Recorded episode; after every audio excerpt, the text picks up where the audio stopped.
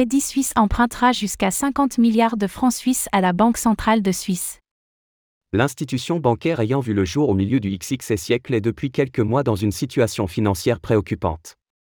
Alors que le groupe possède plus de 1500 milliards de dollars sous gestion, soit plus que l'ensemble du marché des crypto-monnaies, la Banque centrale suisse joue la carte de l'apaisement en proposant à la banque un prêt de 50 milliards de francs suisses.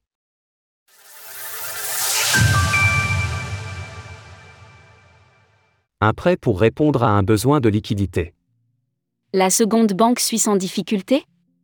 L'institution aux 1500 milliards d'avoirs en francs suisses, équivalent à 1615 milliards de dollars, vient d'annoncer qu'elle empruntera jusqu'à 50 milliards de francs suisses à la Banque nationale suisse, la banque centrale du pays.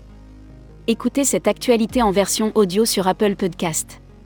Depuis la chute de la Silicon Valley Bank, SVB, le secteur bancaire perd la confiance des investisseurs à l'échelle mondiale alors qu'en France, les groupes Société Générale et BNP Paribas ont perdu plus de 10% sur la journée de mercredi, le Crédit Suisse a vu son titre plonger de 24%.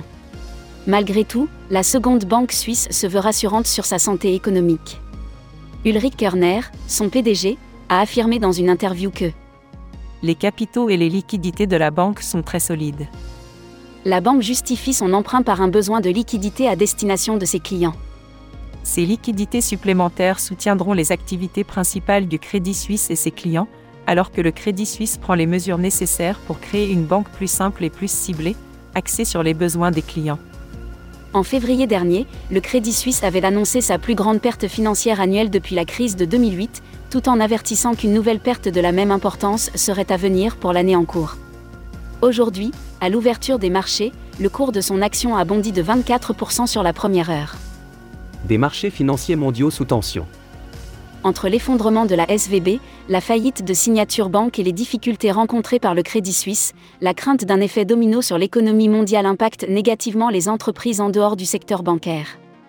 Nous l'avons récemment observé dans le secteur des crypto-monnaies lorsque la peur s'est emparée du marché après que Circle, l'émetteur du stablecoin USDC, a annoncé avoir 3 milliards de ses réserves chez SVB. Pour éviter de propager une crise financière, la Réserve fédérale des États-Unis, Fed, a annoncé que les dépôts des clients de SVG et de Signature Bank seront garantis par la Banque centrale américaine.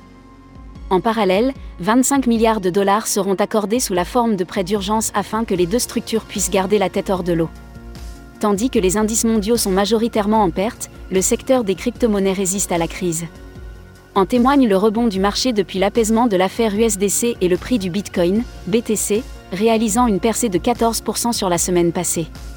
C'est dans ce contexte de panique bancaire que la reine des crypto-monnaies fait briller sa fonction primaire, stocker et échanger de la valeur sans autorité de confiance centralisée. Retrouvez toutes les actualités crypto sur le site cryptost.fr.